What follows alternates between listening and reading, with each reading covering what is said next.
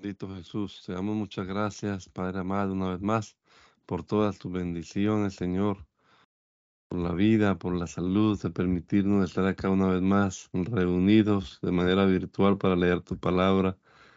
Guíanos, Señor, ayúdanos a comprenderla, a entenderla claramente, Señor Jesucristo, y a aplicarla sobre todo a nuestra vida, Señor. Lo rogamos, Padre amado. En el nombre de Jesús. Gracias, mi Dios. Amén, amén. Capítulo 19 del Evangelio según San Lucas en la versión Reina Valera contemporánea. Jesús entró en Jericó y comenzó a cruzar la ciudad. Mientras caminaba un hombre rico llamado Saqueo, que era jefe de los cobradores de impuestos, Trataba de ver quién era Jesús, pero por causa de la multitud no podía hacerlo, pues era de baja estatura. Pero rápidamente se adelantó y para verlo se trepó a un árbol, pues Jesús iba a pasar por allí. Cuando Jesús llegó a ese lugar, levantó la vista y le dijo, Saqueo, apúrate y baja de allí, porque hoy tengo que pasar la noche en tu casa. Saqueo bajó de prisa y con mucho gusto recibió a Jesús. Todos al ver esto murmuraban, pues decían que Jesús había entrado en la casa de un pecador. Pero Saqueo se puso de pie y le dijo al Señor, Señor, voy a dar ahora mismo la mitad de mis bienes a los pobres, y si en algo he defraudado a alguien, le devolveré cuatro veces más lo defraudado. Jesús le dijo, hoy ha llegado la salvación a esta casa, pues este hombre también es hijo de Abraham porque el Hijo del Hombre vino a buscar y a salvar lo que se había perdido. Al escuchar la gente estas cosas, Jesús les contó una parábola, pues estaba ya cerca de Jerusalén y la gente pensaba que el reino de Dios estaba por manifestarse. Jesús les dijo, un hombre de alto rango se fue a un país lejano para recibir un reino y luego volver. Antes de partir llamó a diez de sus siervos, les dio una buena cantidad de dinero y les dijo, hagan negocio con este dinero hasta que yo vuelva. Pero sus conciudadanos lo odiaban y enviaron tras él unos representantes para que dijeran, no queremos que éste reine sobre nosotros. Cuando ese hombre volvió después de recibir el reino, hizo comparecer ante él a los siervos a quienes había dado el dinero para saber qué negocios había hecho cada uno. Cuando llegó el primero, dijo, Señor, tu dinero ha producido diez veces más. Aquel hombre dijo, bien hecho, eres un buen siervo. Puesto que en lo poco has sido fiel, vas a gobernar diez ciudades. Otro más llegó y le dijo, Señor, tu dinero ha producido cinco veces más. Y también a este le dijo, tú vas a gobernar cinco ciudades. Llegó otro más y le dijo, Señor, aquí tienes tu dinero, lo he tenido envuelto en un pañuelo, pues tuve miedo de ti, porque sé que eres un hombre duro, que tomas lo que no pusiste y recoges lo que no sembraste. Entonces aquel hombre le dijo, mal siervo, por tus propias palabras voy a juzgarte. Si sabías que soy un hombre duro, que tomo lo que no puse y que recojo lo que no sembré, ¿por qué no pusiste mi dinero en el banco? Hacia mi regreso había recibido con lo había recibido con los intereses. Y dijo entonces a los que estaban presentes, quítenle el dinero y dénselo al que ganó diez veces más. Pero ellos objetaron. Señores, ella tiene mucho dinero. Y aquel hombre dijo, pues el que tiene se le dará, pero el que no tiene, aún lo poco que tiene se le quita. Y en cuanto a mis enemigos, los que no querían que yo fuera su rey, tráiganlos y decapítenlos delante de mí. Después de decir esto, Jesús siguió su camino en dirección a Jerusalén. Cuando ya estaba cerca de Befagé y de Betania, junto al monte que se llama de los olivos, les dijo a dos de sus discípulos, vayan a la aldea que está ante ustedes. Al entrar en ella van a encontrar atado un burrito sobre el cual nadie se ha montado. Desátenlo y tráiganlo aquí. Si alguien les pregunta por qué lo desatan, respondan porque el Señor lo necesita. Los discípulos se fueron y encontraron todo tal y como él les había dicho. Mientras desataban el burrito, sus dueños les dijeron, ¿por qué lo desatan?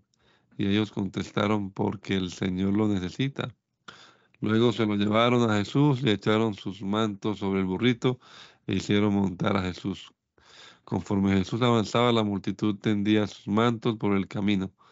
Cuando se acercó a la bajada del monte de los olivos, todo el conjunto de sus discípulos comenzó a gritar de alegría y alabar a Dios por todas las maravillas que habían visto. Y decían, bendito el Rey que viene en el nombre del Señor, paz en el cielo y gloria en las alturas. Algunos de los fariseos que iban entre la multitud le dijeron, Maestro, reprende a tus discípulos. Pero Jesús les dijo, Si estos callaran, las piedras clamarían. Ya cerca de la ciudad Jesús lloró al verla y dijo, ah, si por lo menos hoy pudiera saber lo que te puede traer paz, pero está oculto a tus ojos, porque van a venir sobre ti días cuando tus enemigos levantarán un cerco a tu alrededor y te sitiarán, y te destruirán por completo, a ti y a tus hijos dentro de ti y no dejarán en ti piedra sobre piedra, por cuanto no te diste cuenta del momento en que Dios vino a visitarte. Después de esto, Jesús entró en el templo y comenzó a echar de allí a todos los que vendían y compraban. Les decía, está escrito, mi casa es casa de oración, pero ustedes la han hecho cueva de ladrones. Todos los días Jesús enseñaba en el templo, pero los principales sacerdotes y los escribas y los públicos principales del pueblo procuraban matarlo. Sin embargo, no hallaban la manera de hacerlo, pues todo el pueblo estaba pendiente de lo que él decía. Amén. Un día, mientras Jesús estaba en el templo enseñando al pueblo y anunciándole las buenas noticias, llegaron los principales sacerdotes y los escribas junto con los ancianos y le preguntaron, ¿con qué autoridad haces todo esto? ¿Quién te ha dado esta autoridad? Jesús les dijo, yo también voy a hacerles una pregunta. Díganme, ¿el bautismo de Juan era del cielo o de este mundo? Ellos empezaron a discutir entre sí. Si decimos que era del cielo, nos dirá, entonces, ¿por qué no le creyeron? Y si decimos que era de los hombres, todo el pueblo nos matará a pedradas pues están convencidos de que Juan era un profeta. Respondieron que no sabían de dónde era. Entonces Jesús les dijo, pues yo tampoco les diré con qué autoridad hago estas cosas. Luego comenzó a contarle a la gente esta, esta parábola. Un hombre plantó una viña, se la arrendó a unos labradores y se ausentó por mucho tiempo. A su debido tiempo envió a uno de sus siervos para que los labradores le entregaran la parte de lo que la viña había producido. Pero los labradores lo golpearon y lo mandaron con las manos vacías. Volvió a enviar a otro siervo, pero ellos golpearon y humillaron también a este y lo enviaron con las manos vacías. Envió entonces a un tercer siervo, pero también a este lo hirieron y le lo echaron de allí. Entonces el dueño de la viña dijo, ¿qué haré? Voy a enviar a mi hijo amado. Tal vez cuando lo vean le tendrán respeto. Pero cuando los labradores lo vieron, se dijeron unos a otros, este es el heredero, vamos a matarlo para que quedarnos con la herencia. Así que lo expulsaron de la viña y lo mataron. ¿Qué creen ustedes que el dueño de la viña hará con ellos? Pues irá y matará a esos labradores y dará su viña a otros. Al oír esto, la gente exclamó, Dios nos libre. Pero Jesús los miró fijamente y les dijo, ¿qué significa esta escritura que dice, la piedra que desecharon los constructores ha venido a ser la piedra angular? Todo el que caiga sobre esa piedra se hará pedazos y si ella cae sobre alguien, lo aplastará por completo.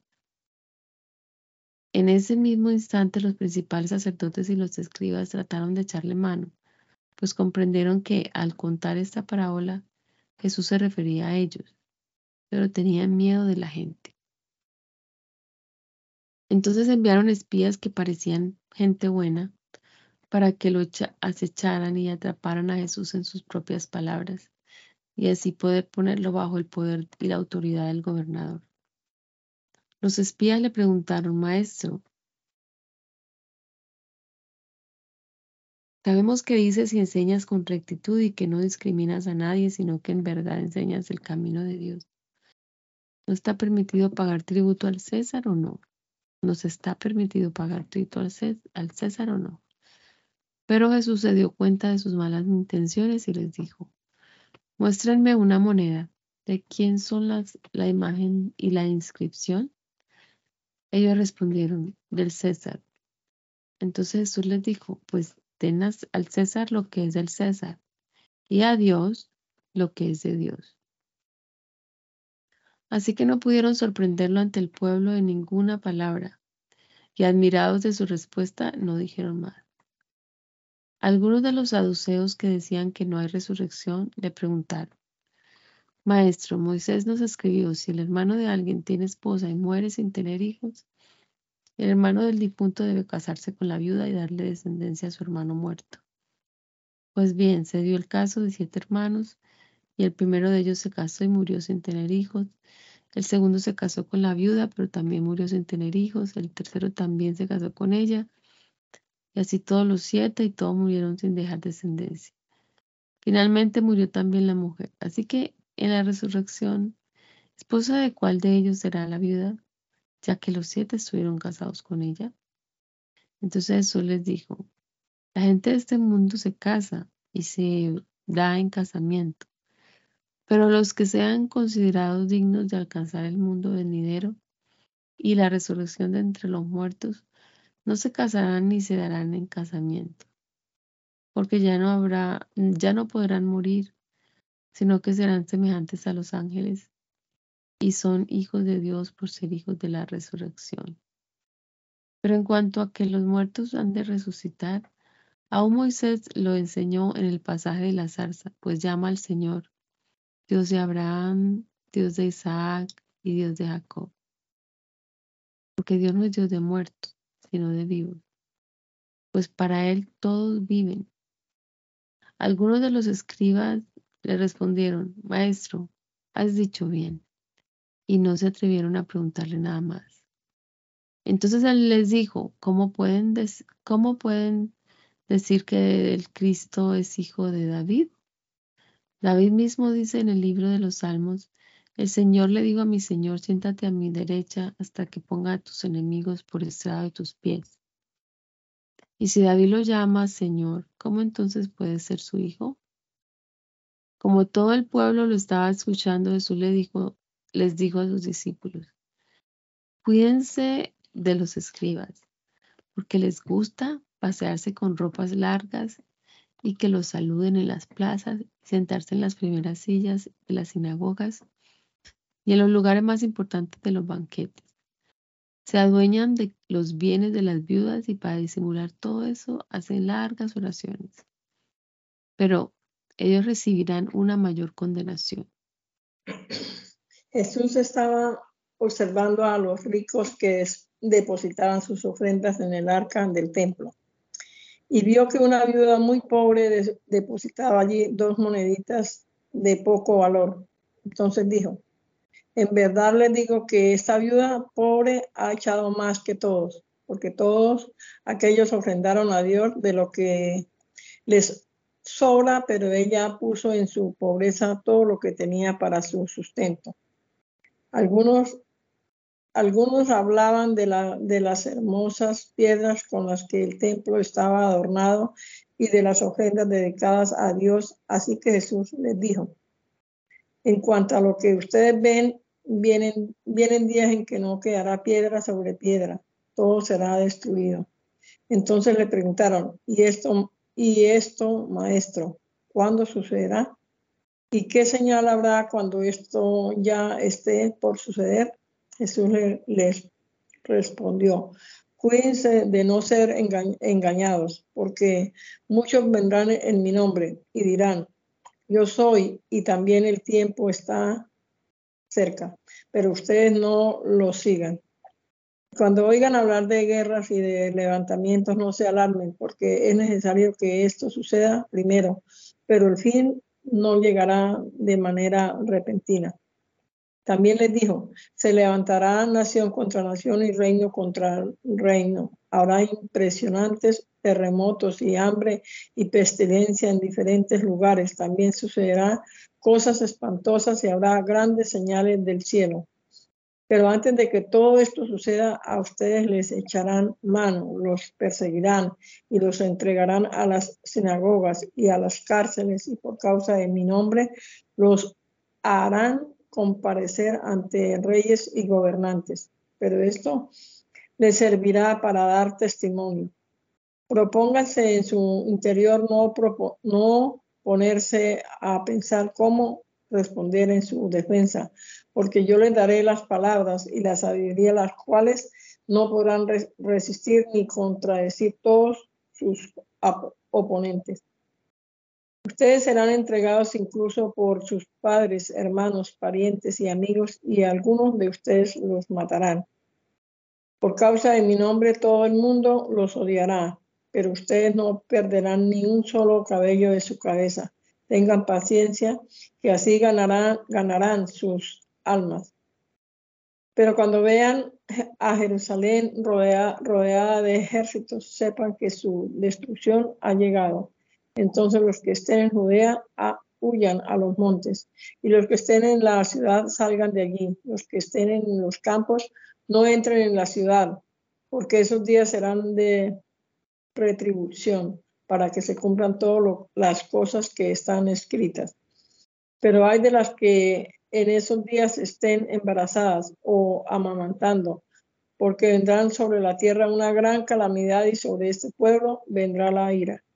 Y caerán a filo de espada y serán llevados cautivos a todas las naciones. Y Jerusalén será pisoteada por los paganos hasta que se cumplan los tiempos que a ellos les esperan.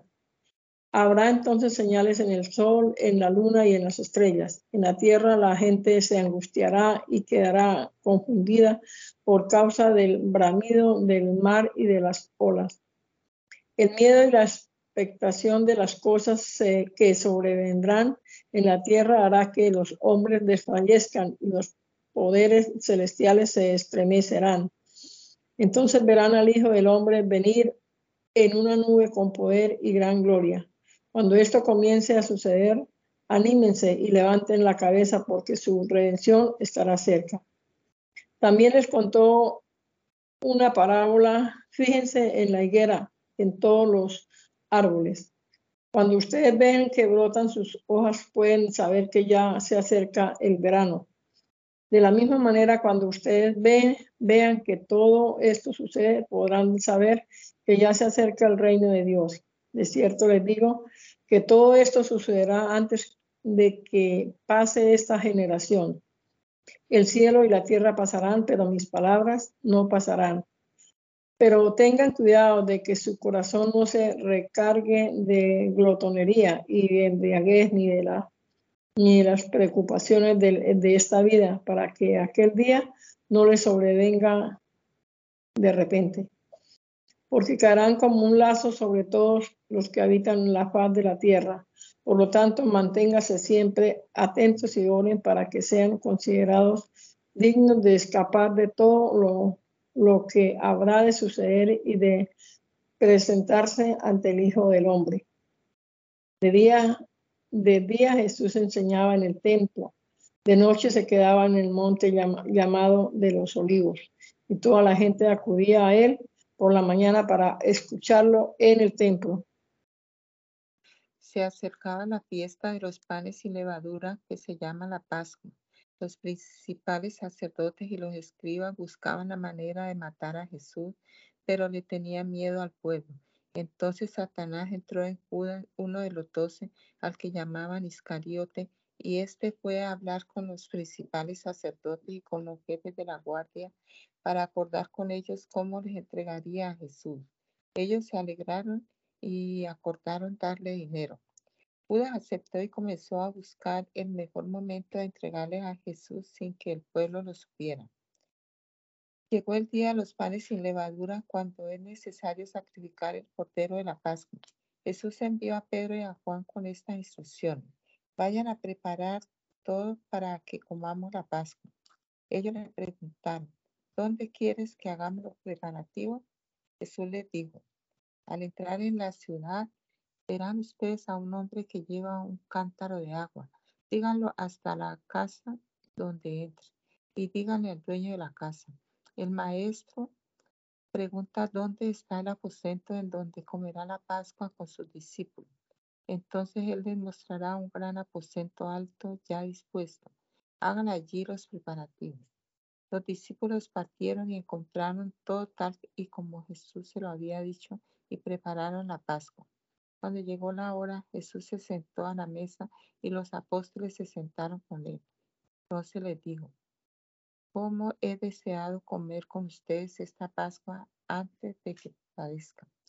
porque yo le digo que no volveré a comerla hasta su cumplimiento en el reino de Dios. Y Jesús tomó la copa, dio gracias y dijo, tomen esto y repartan entre ustedes, porque yo les digo que no volveré a beber del fruto de la vid hasta que venga el reino de Dios. Luego tomó el pan, lo partió, dio gracias y le dio al tiempo que decía, esto es mi cuerpo que por ustedes es entregado hagan esto en memoria de mí. De igual manera, después de haber cenado, tomó la copa y les dijo, esta copa es un nuevo, el nuevo pacto de mi sangre que por usted va a ser derramada. Pero sepan que la mano del que me va a traicionar está sobre esta mesa conmigo. A decir verdad, el Hijo del Hombre va según lo que está determinado, pero hay de aquel que lo va a traicionar. Ellos comenzaron a preguntarse unos a otros quién de ellos sería capaz de hacer esto. Además, los discípulos tuvieron una discusión en cuanto a quién de ellos, en cuanto a quién de ellos sería el mayor. Pero Jesús les dijo, los reyes de las naciones se enseñorean de ellas y los que tienen autoridad sobre ellas son llamados benefactores. Pero entre ustedes no debe ser así, sino que el mayor entre ustedes tiene que hacerse como el menor y el que manda tiene que actuar como el que sirve. Porque ¿quién es mayor? ¿El que se sienta a la mesa o el que sirve? ¿Acaso no es el que se sienta a la mesa?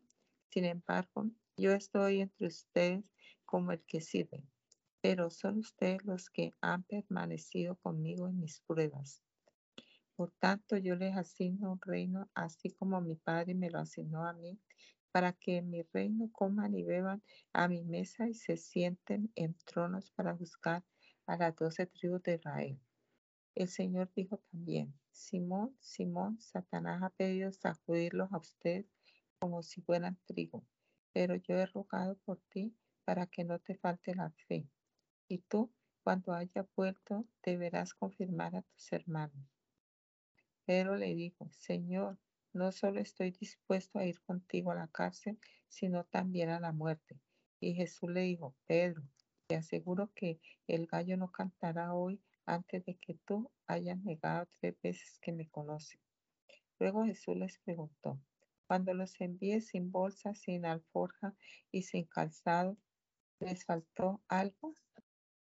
Cuando los envié sin bolsa, sin alforja y sin calzado, ¿les faltó algo? Ellos respondieron, nada. Entonces Jesús les dijo, pues ahora el que tenga bolsa, que la tome junto con la alforja, y el que no tenga espada, que venda su capa y se compre una. Porque yo les digo que todavía se tiene que cumplir en mí aquello que está escrito. Y fue contado entre los pecadores porque lo que está escrito acerca de mí tiene que cumplirse. Ellos le dijeron, Señor, aquí hay dos espadas. Y Jesús respondió, basta. Jesús salió y conforme a su costumbre se fue al monte de los olivos. Sus discípulos lo siguieron. Cuando llegó a ese lugar, Jesús les dijo, oren para que no caigan en tentación. Luego se apartó de ellos a una distancia como de un tiro de piedra y allí se arrodilló y oró. Y decía, Padre, si quieres, haz que pase de mí esta copa, pero no se haga mi voluntad sino la tuya. Se le apareció entonces un ángel del cielo para fortalecerlo lleno de angustia, oraba con más intensidad y era su sudor como grandes gotas de sangre que caían hasta la tierra. Cuando Jesús se levantó después de orar, fue a donde estaban sus discípulos y a causa de la tristeza los halló durmiendo. Le dijo, ¿por qué duermen? Levántese y oren para que no caigan en tentación. Mientras Jesús estaba hablando, se hizo presente una turba al frente de la cual iba Judas, que era uno de los doce, y que se acercó a Jesús para besarlo. Jesús le dijo, Judas, con un beso entregas al Hijo del Hombre. Cuando los que estaban con él se dieron cuenta de lo que pasaba, le dijeron, Señor, echamos mano a la espada. Uno de ellos hirió a un siervo del sumo sacerdote y le cortó la oreja derecha. Pero Jesús le dijo, basta, déjenlo, Tocó entonces la oreja de aquel hombre y la sanó. Lo sanó. Luego Jesús le dijo a los principales sacerdotes, a los jefes de la guardia del templo y a los ancianos que habían venido contra él. Han venido con espadas y palos como si fuera yo un ladrón. Todos los días he estado con ustedes en el templo y no me pusieron las manos encima. Pero esta es la hora de ustedes, la hora del poder de las tinieblas. Aquellos arrestaron a Jesús y lo llevaron a la casa del sumo sacerdote. Pedro lo seguía de lejos. En medio del patio encendieron una fogata y se sentaron alrededor de ella. También Pedro se sentó entre ellos. Pero una criada que lo vio sentado frente al fuego se fijó en él y dijo, Este también estaba con él. Pedro lo negó y dijo, Mujer, yo no lo conozco. Un poco después otro lo vio y le dijo, tú también eres de ellos. Pero Pedro le dijo, hombre, no lo soy. Como una hora después, otro afirmó, no hay duda, este también estaba con él porque Galileo. Pedro le dijo, hombre, no sé de qué habla. Y en ese momento, mientras Pedro aún hablaba, el gallo cantó. En ese mismo instante el Señor se volvió a ver a Pedro y entonces Pedro se acordó de las palabras del Señor cuando le dijo, antes de que el gallo cante, me negarás tres veces. Enseguida Pedro salió de allí y lloró amargamente. Los hombres que custodiaban a Jesús se burlaban de él y lo golpeaban.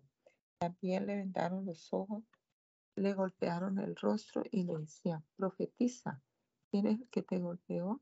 Y lo insultaban y le decían muchas otras cosas. Cuando se hizo de día, se juntaron los ancianos del pueblo, los principales sacerdotes los escribas, y llevaron a Jesús ante el tribunal y le preguntaron, ¿eres tú el Cristo? Responde. Él le dijo, sí. Si le dijera que sí, no me lo creerán, creerían. Y si le hiciera preguntas, no me responderían ni me soltarían. Pero a partir de este momento, el Hijo del Hombre se sentará a la derecha del poder de Dios. Todos dijeron, ¿así que tú eres el Hijo de Dios? Él respondió, ustedes dicen que lo soy. Entonces ellos dijeron, ¿qué más pruebas necesitan? Nosotros mismos las hemos oído de sus propios labios.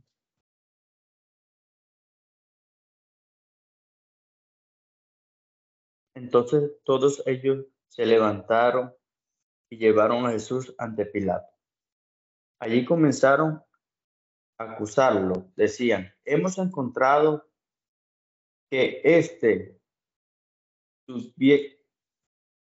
subvierte a la nación, que prohíbe pagar tributos a César y que dice que él mismo es el Cristo, es decir, un rey. Pilato le preguntó, ¿eres tú el rey de los judíos? Jesús le respondió, tú lo dices. Pilato dijo entonces a los principales sacerdotes y a la gente, yo no encuentro delito alguno en este hombre. Pero ellos seguían insistiendo. Este alborotaba al pueblo con los que enseñan por toda Judea, desde Galilea hasta este lugar. Cuando Pilato escuchó esto, preguntó si él era Galileo. Y al saber que era de la jurisdicción de Herodes, se le envió a este, en aquellos días también estaba en Jerusalén. Herodes se alegró mucho al ver que al ver a Jesús, pues, pues hacía tiempo que deseaba verlo, ya que había oído hablar mucho acerca de él y esperaba verlo, hacerle alguna señal. Pero aún Herodes le decía muchas preguntas. Jesús no respondía nada. También estaba allí los principales sacerdotes y los escribas, los cuales lo acusaban con, este, con extremado apasionamiento. Entonces Herodes y sus soldados lo humillaron y se burlaron de él y lo vistieron con una ropa muy lujosa, después de lo cual Herodes lo envió de vuelta a Pilato. Ante ese día, Pilato y Herodes estaban enemistados entre sí, pero, pero ese día se hicieron amigos. Pilato convocó a los principales sacerdotes y a los gobernantes y al pueblo y les dijo, ustedes me han presentado a este hombre como un perturbador del pueblo, pero lo he interrogado delante de ustedes y no lo he hallado culpable de ninguno de los delitos de los que ustedes lo acusan. Se, lo envía a Herodes y tampoco él lo ha hallado culpable. Por tanto, este hombre no ha hecho nada que merezca la muerte. Voy a castigarlo y después de eso lo dejaré libre y en cada fiesta él tenía que poner en libertad a un preso. Pero toda la multitud gritaba a unísono, fuera con este, déjanos libre a Barrabás. Barrabás había sido encarcelado por, un levantamiento en la ciudad y también por, homicidio. Como Pilato quería soltar a Jesús, volvió a dirigirse al pueblo, pero ellos seguían gritando, crucifícalo, crucifícalo. Por tercera vez Pilato le dijo, pues, ¿qué crimen ha cometido este? Yo no he hallado en él ningún delito que merezca la muerte. Voy a castigarlo y luego dejaré libre. Pero ellos seguían gritando e insistían en que Jesús fuera crucificado. Al final prevalecieron las voces de ellos y de los principales sacerdotes. La sentencia de Pilato fue que se hiciera lo que ellos pedían. Puso en libertad a quien había pedido, que había sido encarcelado por rebelión y homicidio, y puso a Jesús a la disposición de ellos. Cuando llevaban a Jesús, echaron mano de un tal Simón de Sirene, que volvía del campo, y le pusieron la cruz encima para que la llevara detrás de Jesús. Detrás de Jesús iba una gran multitud del pueblo y mujeres que lloraban y se lamentaban por él. Pero Jesús se volvió hacia ellas y les dijo, mujeres de Jerusalén, no lloren por mí, sino por ustedes mismas y por sus hijos porque viene días en que se dirá, dichosas las estériles, estériles, y los vientres que no concibieron, y los pechos que no amamantaron. Entonces comenzarán a pedir a los montes, caigan sobre nosotros, y dirán a, los, y dirán a las colinas, cubramos, cubranos por completo porque si estas hacen con él, porque si Esto hacen con el árbol verde, ¿qué no harán con el árbol seco? Con Jesús llevaba, con Jesús llevaba también a otros dos que estaban, que eran malhechores para ser ejecutados. Cuando llegaron al lugar llamado de las calaveras, los crucificaron allí lo mismo que a los malhechores, uno a la derecha de Jesús y otro a, la, a su izquierda.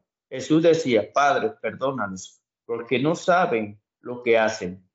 Y los soldados echaron suerte para repartirse entre ellos su vestido.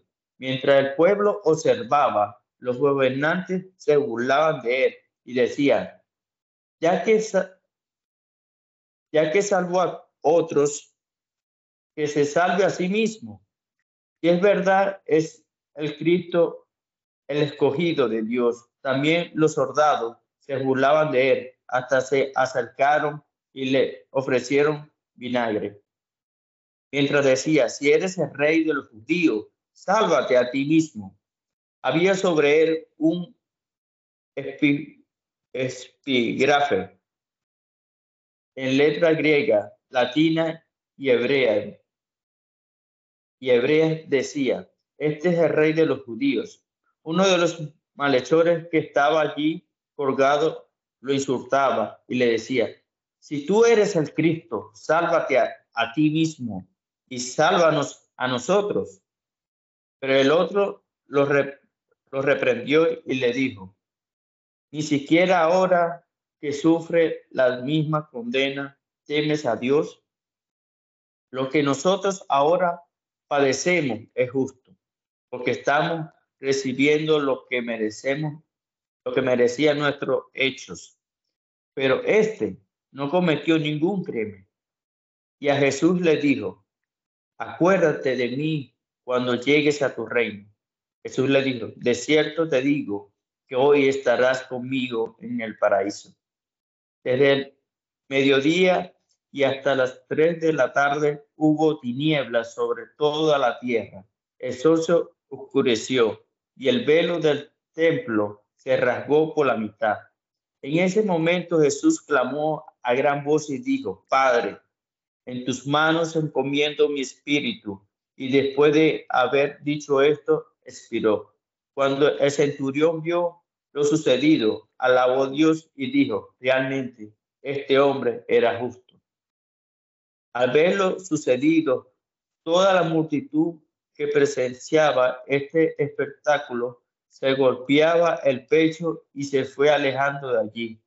Pero todos los conocidos de Jesús y las mujeres que lo habían seguido desde Galilea seguían observando a cierta distancia lo que sucedía.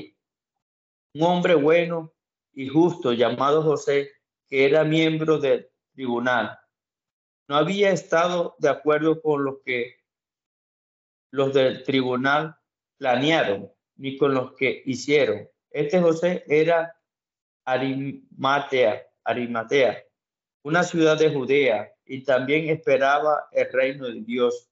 Así que fue a ver a Pilato le pidió el cuerpo de Jesús. Después de, de bajarlo de la cruz, envolvió el cuerpo en una sábana y lo puso en un sepulcro abierto en una peña, en donde aún no se había sepultado a nadie. Era el día de la preparación y estaba por comenzar el día de reposo. Acompañaron a José las mujeres que habían venido con Jesús desde Galilea y vieron el sepulcro y, y cómo fue colocado el cuerpo. Después regresaron a su casa para preparar espías, especies aromáticas y ungüento y, descansaron en el día de reposo conforme al mandamiento. Pero el primer día de la semana, muy temprano, las mujeres regresaron al sepulcro, llevaban las especies aromáticas que habían preparado.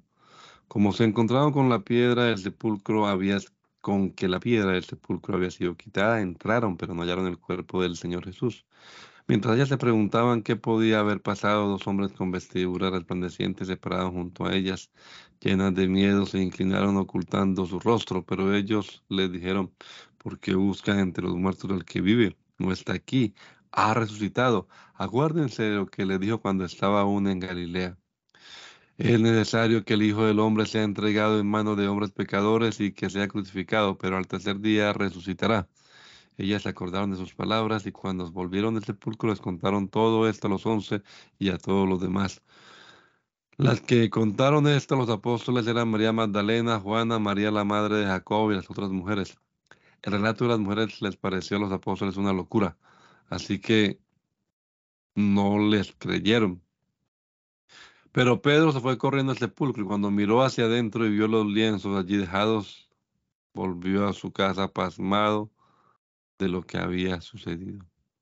Ese mismo día, dos de ellos iban de camino a una aldea llamada Emaús, que dista de Jerusalén unos 10 kilómetros. Iban hablando de todo lo que había sucedido y mientras hablaban y discutían entre sí, Jesús mismo se acercó y los iba acompañando, pero ellos no lo reconocieron y es que parecían tener vendados los ojos.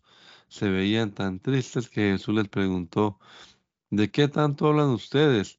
Uno de ellos, que se llamaba Cleofas, le respondió, ¿eres tú el único forastero en Jerusalén que no sabe lo que ha sucedido en estos días? ¿Y qué ha sucedido? preguntó Jesús. Y le respondieron lo de Jesús de Nazaret, que ante Dios y ante todo el pueblo era un profeta poderoso en hechos y en palabra. Pero los principales sacerdotes y nuestros gobernantes lo entregaron para que lo condenaran a muerte y lo crucificaron. Nosotros teníamos la esperanza de que Él habría de redimir a Israel y sin embargo ya van tres días de que todo esto pasó. Aunque también nos han dejado asombradas algunas mujeres de entre nosotros que fueron al sepulcro antes de que amaneciera y como no hallaron el cuerpo, han venido a decirnos que tuvieron una visión en la que unos ángeles les dijeron que Él vive. Algunos de los nuestros fueron al sepulcro y encontraron todo tal y como las mujeres lo dijeron, pero a Él no lo vieron. Entonces Jesús les dijo, ay, insensatos, cómo es lento su corazón para creer todo lo que los profetas han dicho. ¿Acaso no era necesario que Cristo padeciera estas cosas antes de que entrara en su gloria? Y partiendo de Moisés y siguiendo por todos los profetas, comenzó a explicarles todos los pasajes de las escrituras que hablaban de él. Cuando llegaron a la aldea donde iban, Jesús hizo como que iba a seguir adelante. Pero ellos lo obligaron a quedarse y le dijeron, quédate con nosotros porque ya es tarde y es casi de noche. Jesús entró y se quedó con ellos. Mientras estaba sentado a la mesa con ellos, tomó el pan y lo bendijo. Luego lo partió y les dio a ellos. En ese momento se les abrieron los ojos y lo reconocieron, pero él desapareció de su vista. Y se decían el uno al otro, ¿Acaso no ardía nuestro corazón mientras nos hablaba en el camino y nos explicaba las escrituras? En ese mismo instante se levantaron y volvieron a Jerusalén y allí encontraron reunidos a los once y a los que estaban con ellos, los cuales decían, en verdad el Señor ha resucitado y se le ha aparecido a Simón. Los dos, por su parte, les contaron lo que les había sucedido en el camino y cómo lo habían reconocido al partir el pan. Todavía estaban ellos hablando de estas cosas cuando Jesús se puso en medio de ellos y les dijo, la paz sea con ustedes. Ellos se espantaron y se atemorizaron, pues creían estar viendo un espíritu. Pero Jesús les dijo, ¿por qué se asustan? ¿Por qué dan cabida a esos pensamientos en su corazón? Miren mis manos y mis pies, soy yo, tóquenme y véanme. Un espíritu no tiene carne ni huesos como pueden ver que los tengo yo. Y al decir esto les mostró las manos y los pies. Y como ellos por el gozo y la sorpresa que tenían no le creían, Jesús les dijo, ¿tienen aquí algo de comer? Entonces ellos le dieron parte de un pescado asado y él lo tomó y se lo comió delante de ellos. Luego les dijo, lo que ha pasado conmigo es lo que les anuncié cuando aún estaba con ustedes, que era necesario que se cumpliera todo lo que está escrito acerca de mí en la ley de Moisés, en los profetas y en los salmos. Entonces les abrió el entendimiento para que pudieran comprender las escrituras y les dijo, Así está escrito y así era necesario que el Cristo padeciera y resucitara de los muertos el tercer día y que en su nombre se predicara el arrepentimiento y el perdón de pecados en todas las naciones, comenzando por Jerusalén. De esto ustedes son testigos.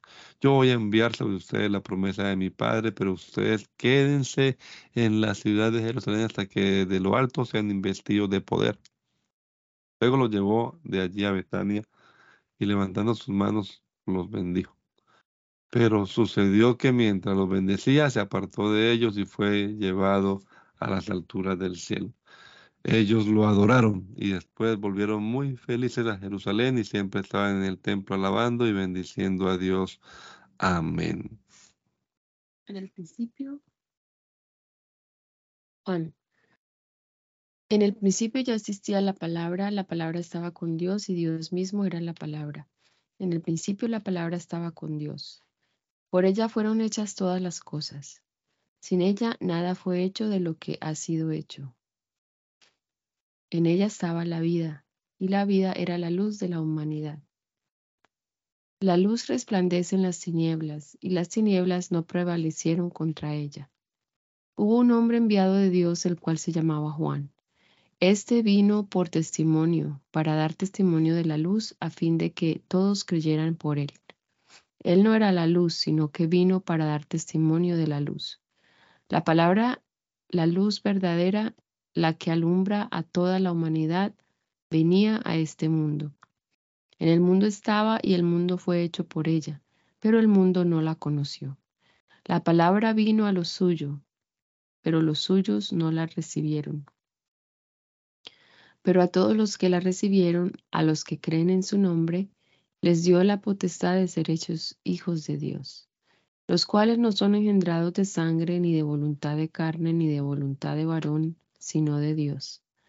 Y la palabra se hizo carne y habitó entre nosotros y vimos su gloria, la gloria que corresponde al unigénito del Padre, llena de gracia y de verdad.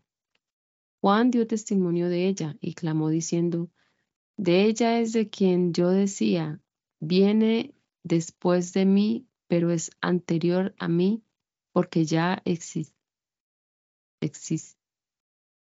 antes que yo. Ciertamente de su plenitud tomamos todos y gracia sobre gracia. La ley fue dada por medio de Moisés, pero la gracia y la verdad vinieron por medio de Jesucristo. A Dios nadie lo vio jamás. Quien lo ha dado a conocer es el Hijo unigénito que está en el seno del Padre. Este es el testimonio de Juan. Cuando los judíos enviaron desde Jerusalén sacerdotes y levitas para que le preguntaran, ¿tú quién eres? Juan confesó y no negó, sino que confesó, yo no soy el Cristo. Y le preguntaron, entonces, ¿qué? ¿Eres Elías? Dijo, no lo soy. Entonces, ¿eres el profeta? Y él respondió, no. Le dijeron, ¿quién eres entonces? Para que demos respuesta a los que nos enviaron. ¿Qué dices de ti mismo? Juan dijo, yo soy la voz que clama en el desierto, enderecen, enderecen el camino del Señor, como dijo el profeta Isaías. Los que habían sido enviados eran de los fariseos y le preguntaron, entonces, si tú no eres el Cristo, ni Elías, ni el profeta, ¿por qué bautizas? Juan le respondió, yo bautizo con agua, pero en medio de ustedes está uno a quien ustedes no conocen. Este viene después de mí, del cual no soy digno de desatar la correa de su calzado. Estas cosas sucedieron en Betábara, al otro lado del Jordán, donde Juan estaba bautizando. El siguiente día Juan vio que Jesús venía hacia él y dijo, Este es el Cordero de Dios que quita el pecado del mundo. Él es de quien yo dije, después de mí viene un varón, el cual es antes de mí, porque era primero que yo. Yo no lo conocía, pero vine bautizando con agua para esto, para que él fuera manifestado a Israel. Juan también dio testimonio y dijo, vi al Espíritu descender del cielo como paloma y permanecer sobre él. Yo no lo conocía, pero el que me envió a bautizar con agua me dijo, aquel sobre quien veas que el Espíritu desciende y que permanece sobre él, él es el que bautiza con el Espíritu Santo. Y yo no, y yo le he visto y he dado testimonio de que este es el Hijo de Dios. Al día siguiente Juan estaba de nuevo allí con dos de sus discípulos. Al ver a Jesús que andaba por allí, dijo, Este es el Cordero de Dios. Los dos discípulos lo oyeron hablar y siguieron a Jesús. Jesús se volvió y al ver que lo seguían les dijo, ¿qué buscan? Ellos le dijeron, Rabí, que traducido significa maestro, ¿dónde vives? Les dijo, vengan y vean. Ellos fueron y vieron dónde vivía y se quedaron con él aquel día, para, porque ya era como las cuatro de la tarde. Andrés, el hermano de Simón Pedro, era uno de los dos que habían oído a Juan y habían seguido a Jesús. Este halló primero a Simón, su hermano, y le dijo, hemos hallado al Mesías, que traducido significa el Cristo. Entonces lo llevó a Jesús, quien al verlo dijo, tú eres Simón, el hijo de Jonás. Tú serás llamado Cefas, que quiere decir Pedro. Al día siguiente Jesús quiso ir a Galilea y halló a Felipe y le dijo, sígueme. Felipe era de Bethsaida, la ciudad de Andrés y Pedro. Y Felipe halló a Natanael y le dijo, hemos hallado a aquel de quien escribió Moisés en la ley y también los profetas, a Jesús, el hijo de José de Nazaret. Natanael le dijo, ¿y de Nazaret puede salir algo bueno? Y le dijo Felipe, ven a ver. Cuando Jesús vio que Natanael se le acercaba, dijo de él, aquí tienen a un verdadero israelita en quien no hay engaño. Natanael le dijo, ¿y de dónde me conoces? Jesús le respondió, te vi antes de que Felipe te llamara, cuando estabas debajo de la higuera. Natanael le dijo, Rabí, tú eres el Hijo de Dios, tú eres el Rey de Israel. Jesús le respondió, ¿crees solo porque te dije que te vi debajo de la higuera? Pues cosas mayores que estas verás. También le dijo, de cierto, de cierto les digo que de aquí en adelante verán el cielo abierto y a los ángeles de Dios subir y bajar sobre el Hijo del Hombre. Al tercer día se, celebraron unas bodas en Cana de Galilea. Allí estaba la madre de Jesús. También Jesús y sus discípulos fueron invitados a la boda. Cuando se terminó el vino, la madre de Jesús le dijo, ya no tienen vino. Jesús le dijo, ¿qué tienes conmigo, mujer? Mi, hora aún no ha llegado. Su madre dijo a los que le servían, hagan todo lo que él les diga. En ese lugar había seis tinajas de piedra para agua como las como las que usan los judíos para el rito de la purificación de cada uno con capacidad de más de, de 50 litros. Jesús le dijo, llenen de agua estas tinajas y, la, y las llenaron hasta arriba. Entonces les dijo, ahora saquen lo que está allí y, ya, y llévenselo al, al catador. Y se lo llevaron el catador probó el agua hecha, vino, sin que él supiera de dónde era, aunque sí lo sabían los sirvientes que habían sacado el agua. Entonces llamó al esposo y le dijo, todo el mundo sirve primero el buen vino y cuando ya han bebido, cuando ya han bebido mucho, entonces sirven el, menos bueno, pero tú has reservado el buen vino hasta ahora. Este principio de señales hizo Jesús en Caná de Galilea y manifestó su gloria, y sus discípulos creyeron en él. Después de esto, él, él, su madre, sus hermanos y sus discípulos descendieron a Cafarnaún, pero no estuvieron allí por muchos días. Estaba cerca la Pascua de los judíos y Jesús subió a Jerusalén y halló en el templo a los que vendían bueyes, ovejas, palomas y a los cambistas allí, allí sentados.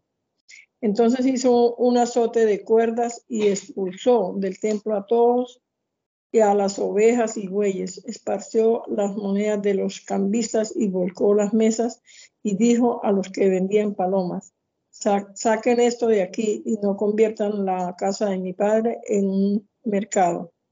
Entonces sus discípulos se acordaron de que está escrito, el celo de tu casa me consume.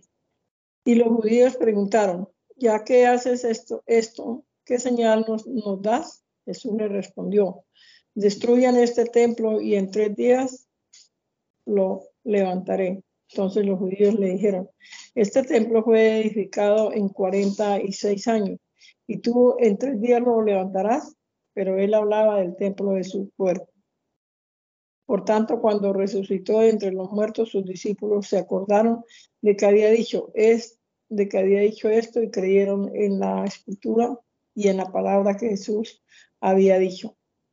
Mientras Jesús estaba en Jerusalén durante la fiesta de la Pascua, muchos al ver las, las señales que hacían, creyeron en su, en su nombre. Pero Jesús mismo no se fiaba de ellos porque los conocía a todos y no tenía necesidad de que nadie le dijera nada acerca del hombre, pues él sabía que en el hombre, sabía que en el hombre había. Entre los fariseos había un hombre que entre los judíos era muy importante, se llamaba Nicodemo. Este vino de noche a ver a Jesús y le dijo, Rabí, sabemos que ha venido de parte de Dios como maestro, porque nadie podrá hacer estas señales que tú haces si Dios no estuviera con él. Jesús le respondió, de cierto, de cierto te digo que el que no nace de nuevo no puede ver el reino de Dios. Nicodemo le dijo, ¿y cómo puede un hombre nacer siendo ya viejo? ¿Acaso puede entrar en el vientre de su madre y volver a nacer? Jesús le respondió, de cierto, de cierto te digo que el que no nace de agua y del Espíritu no puede entrar en el reino de Dios.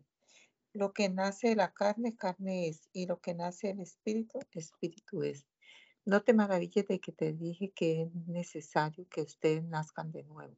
El viento sopla de donde quiere y lo puedes oír, pero no sabes de dónde viene ni a dónde va. Así es todo aquel que nace del Espíritu. Nicodemo le preguntó, ¿y cómo es posible que esto suceda? Jesús le respondió, ¿y tú eres maestro de Israel y no lo sabes? De cierto, de cierto te digo que hablamos de lo que sabemos y damos testimonio de lo que hemos visto, pero ustedes no aceptan nuestro testimonio.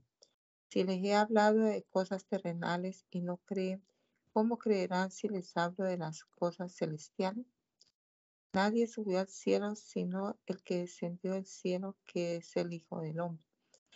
Y así como Moisés levantó la serpiente en el desierto, así también es necesario que el Hijo del Hombre sea levantado para que todo aquel que en él cree no se pierda, sino que tenga vida eterna.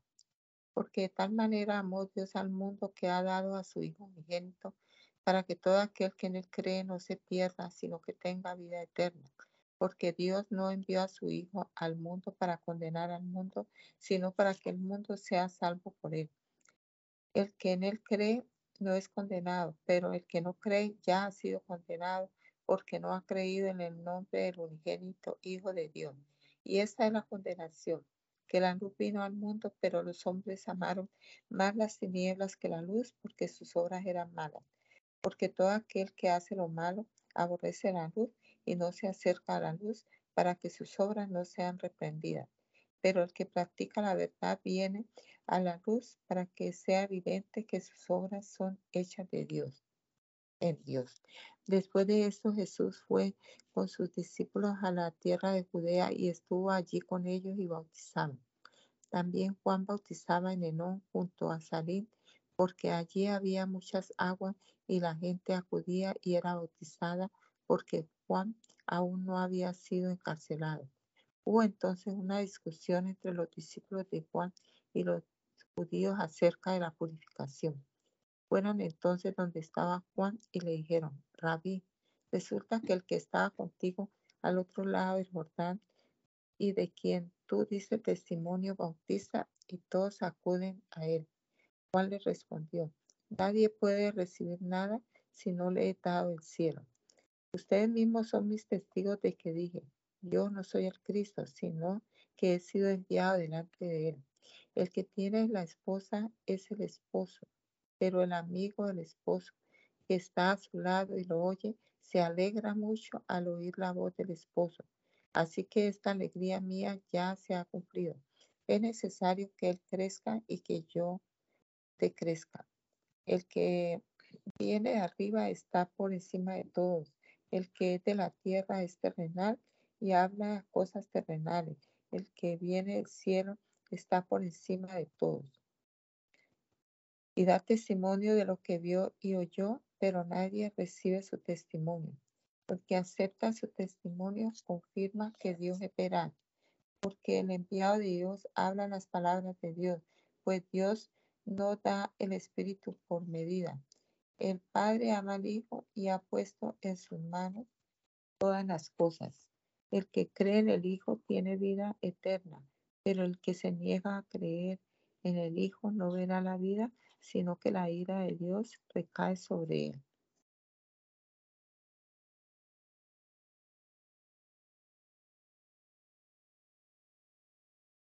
Señor, te damos gracias, Señor, en este día. Agradecido, Señor, por un día más.